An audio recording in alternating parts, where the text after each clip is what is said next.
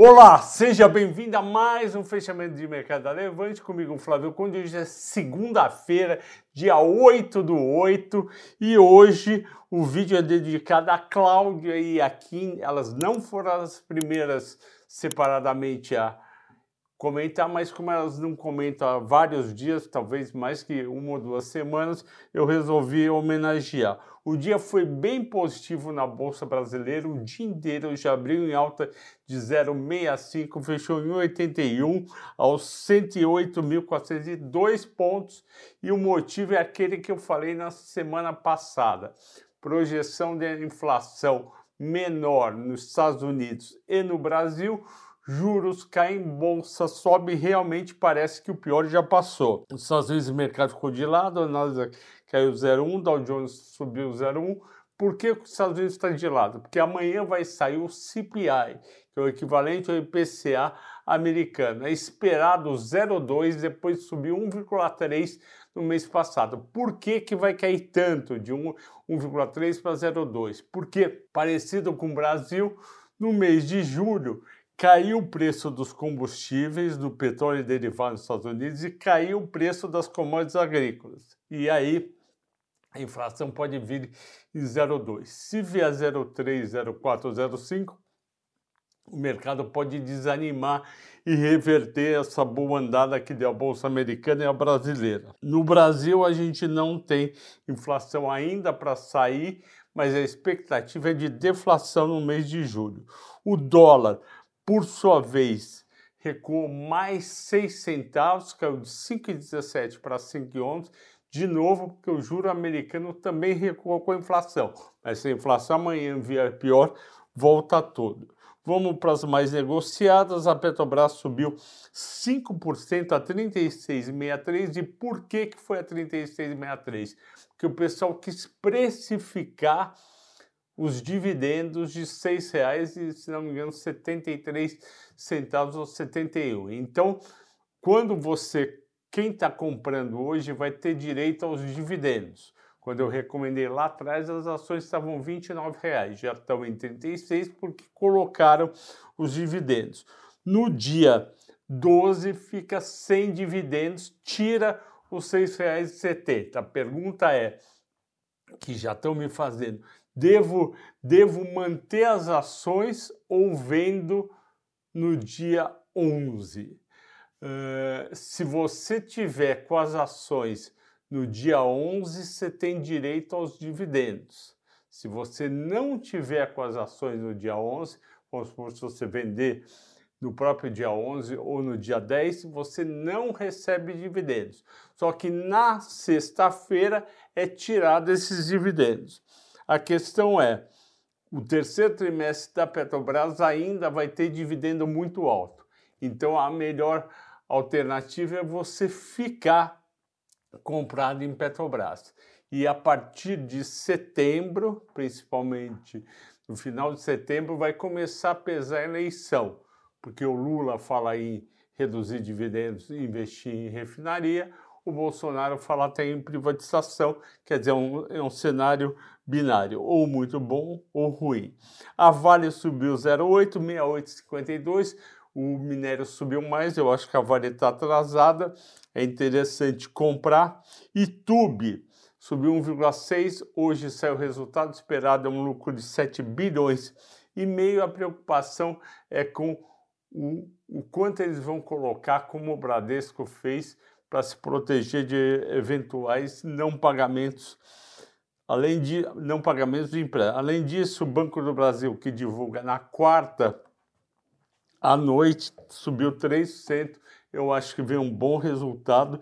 E o Banco do Brasil também subiu 3%, porque veio um ótimo resultado de BB Seguridade e acionista de BB Seguridade. Magalu continua a subir a 3,40 e está perto das maiores altas, que foram Redditor, Gol, Azul, Sula, Rapvida que está acontecendo? O mercado está comprando as ações do mercado interno, aquelas que caíram bem, e não só apenas aquelas que os juros podem favorecer. E também as empresas de saúde tiveram um primeiro tri muito ruim, devem vir com resultado melhor. Maiores baixas, JBS menos 3,6 a 29,95, eu acho que está de graça JBS. Eu não acho o dólar realmente impacta JBS, só que não é um papel que já chegou a quase 40 reais, não faz sentido 29,95, a não ser que venha alguma coisa estranha no balanço. A gente vai ter que começar a pensar, principalmente em setembro, que a JBS, se o Lula for eleito, ninguém sabe quem vai ser eleito, é uma empresa que deve ser favorecida. Local Web baterão nela, que é para 8,71 a 2,35. MRV caiu 1,93, estava 1,17, já estava alto. Ene, Eneva são as, e outras do setor elétrico caíram, porque elas foram muito compradas durante junho e julho, quando o mercado estava caindo, porque era defensivo. Qual foi a escolha dos assinantes? A escolha dos assinantes foi BB Seguridade. Eu vou falar sobre o resultado e vou concluir dizendo se vale a pena manter e se vale a pena comprar. Ela lucrou 1 bilhão e 400 milhões, o esperado era 1 bilhão e 300. Ela já tinha lucrado 1 bi 180 no primeiro tri e foi um baita crescimento em relação ao segundo tri do ano passado. Por que que aconteceu isso?